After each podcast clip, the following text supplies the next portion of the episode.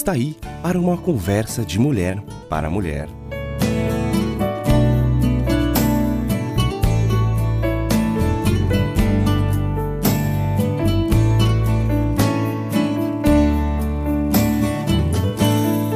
Amiga, aqui estou para mais uma visita. Que tal sentarmos juntas e conversarmos um pouco? Você tem medos? Eu acredito que todas nós já deixamos de fazer algo por causa do medo. Às vezes deixamos de ligar para uma amiga, de participar numa reunião, numa festa ou evento qualquer por algum tipo de medo. Medo de ser rejeitada, medo de encarar as pessoas. Eu sei lá qual o seu medo, amiga. Sabe o que o medo faz conosco? Nós deixamos de ser a personagem principal da nossa vida e acabamos sendo espectadoras. Vemos a vida passar porque não é possível viver ao mesmo tempo plenamente, livremente e com medo. A liberdade e o medo não podem coexistir. O objetivo do medo é estragar a celebração dos momentos alegres e aprisionar o nosso coração numa gaiola de condições.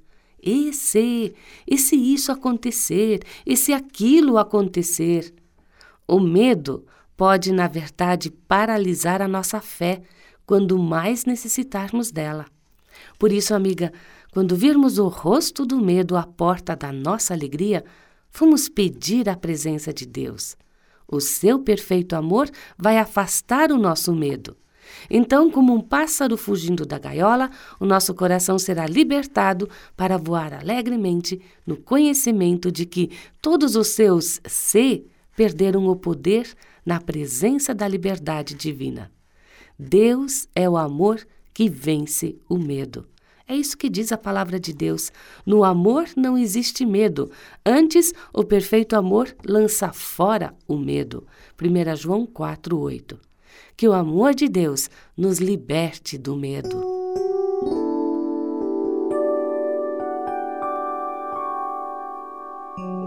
Por que, que você não vira para a pessoa que está ao seu lado, dá um abraço, diga: Eu amo você. Com o amor do Senhor Jesus. Isso, essa é uma expressão de Deus na nossa vida. O amor do Senhor que habita ricamente em nossos corações através de Cristo Jesus.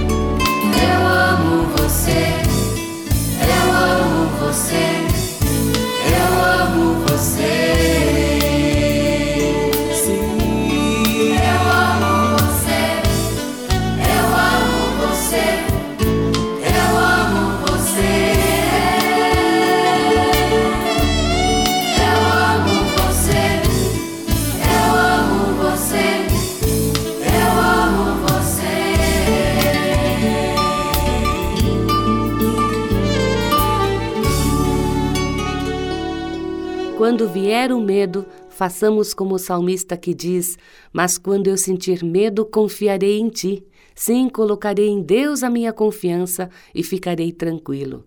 A minha vida provará que as promessas de Deus são verdadeiras. Eu confio em Deus. É o Salmo 56. Amiga, sabe, o medo sempre começa nos nossos pensamentos. Por isso, vamos ficar alerta sobre o que ocupa os nossos pensamentos. A Bíblia diz: finalmente, irmãos, tudo que é verdadeiro, tudo que é respeitável, tudo que é justo, tudo que é puro, tudo que é amável, tudo que é de boa fama, se alguma virtude há e se algum louvor existe, seja isso o que ocupe o vosso pensamento. Filipenses 4:8. Muitos dizem que o que diferencia o homem do animal é que o homem tem poder de raciocínio. Quer dizer, o homem é um ser pensante. Embora muitas vezes as atitudes de alguns seres humanos nos deixem com dúvidas a este respeito, não é? Conversando com algumas mulheres sobre o ato de pensar, eu noto que, indiferente ao fato dela ser introvertida e calada ou extrovertida e falante, algo comum em todas é a quantidade de pensamentos que passam por suas cabeças ao longo de cada dia. Pensamentos bons ou ruins. Falamos conosco mesmas o tempo todo. E muitos desses pensamentos acabam por direcionar as nossas atitudes, nosso humor, sentimentos durante o dia. Esses pensamentos, muitas vezes, são influenciados por circunstâncias corriqueiras do dia, algo não muito agradável que aconteceu logo de manhã com nosso esposo, com filhos ou pais, ou um desentendimento, uma palavra ríspida que nos magoou e permitimos que aquilo ocupe nosso pensamento por tempo além do necessário ou do saudável. Quem sabe você esteja passando por aqueles maravilhosos dias do mês, se sentindo horrorosa e muito deprimida, com vontade de morder o primeiro que passar pela frente. Ou talvez não seja nada disso, mas são pensamentos que não edificam em nada, são pensamentos inconvenientes que não trazem nenhum proveito. Em seu livro Amando a Deus de todo o seu entendimento, a autora Elizabeth George faz uma comparação de nossos pensamentos com um vírus, como estes que nos deixam gripadas. Ela diz: assim como um vírus, os nossos pensamentos conseguem exaurir nossa energia e enfraquecer nossa capacidade. Por outro lado, podem constituir uma fonte de força. Para que nossos pensamentos sejam fontes de força, a palavra de Deus nos exorta a ocuparmos eles com tudo o que é verdadeiro, respeitável, justo, puro, amável, aquilo que é louvável, naquilo em que há virtude. Por isso é tão importante buscar a Deus e permitir que Ele nos encha com Sua presença através da comunhão com Ele. Um passo importante para isso é decidirmos ocupar nossos pensamentos com as verdades da Palavra de Deus. No Novo Testamento, a verdade é frequentemente sinônimo do Evangelho. O Evangelho é Cristo, Cristo é a verdade. Então podemos combater os maus pensamentos ou direcionar os bons pensamentos pela palavra de Deus. Faça a experiência de ocupar sua mente com um versículo ou um pequeno trecho da palavra. Leia, releia, memorize, medite, deixe que ele ocupe o seu pensamento e combata assim os maus pensamentos com a palavra de Deus. Por exemplo, quando você estiver se sentindo muito feia, rejeitada, mal amada, leia o Salmo 139. Ele é um bálsamo para esses dias. Quando precisar de perdão, 1 João 1,9. Um desafio, Provérbios 31. Quando estiver passando por um período de lutas e dificuldades, Tiago 1, 2 a 4 e 1 Coríntios 10, 13. Há tantas verdades para ocupar nossos pensamentos. O que precisamos é submetê-los à palavra de Deus e não permitirmos que os vírus deste mundo mau e perverso os direcione. A autora Elizabeth George também fala que as mulheres que pensam no que é real e verdadeiro não gastam tempo analisando palavras e ações de outras pessoas e nem criticam o que elas dizem ou fazem. Esses pensamentos negativos prejudicam os relacionamentos. Quando nos concentramos naquilo que é real, nossos relacionamentos tornam-se firmes e sinceros e são caracterizados por um genuíno amor pelos outros. Espero que essa nossa conversa seja de ajuda para você.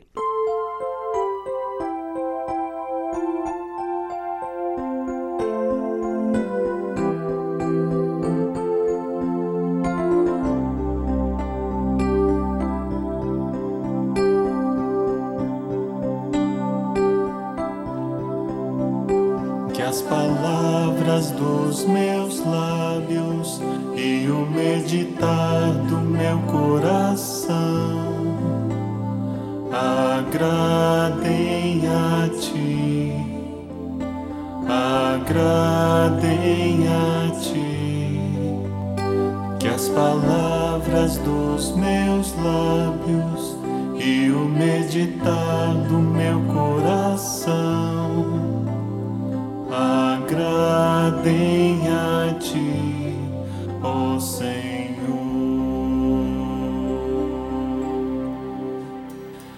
palavras dos meus lábios e o meditar do meu coração. Agradem a ti, agradem a ti. As palavras dos meus lábios e o meditar do meu agradem a ti, ó Senhor.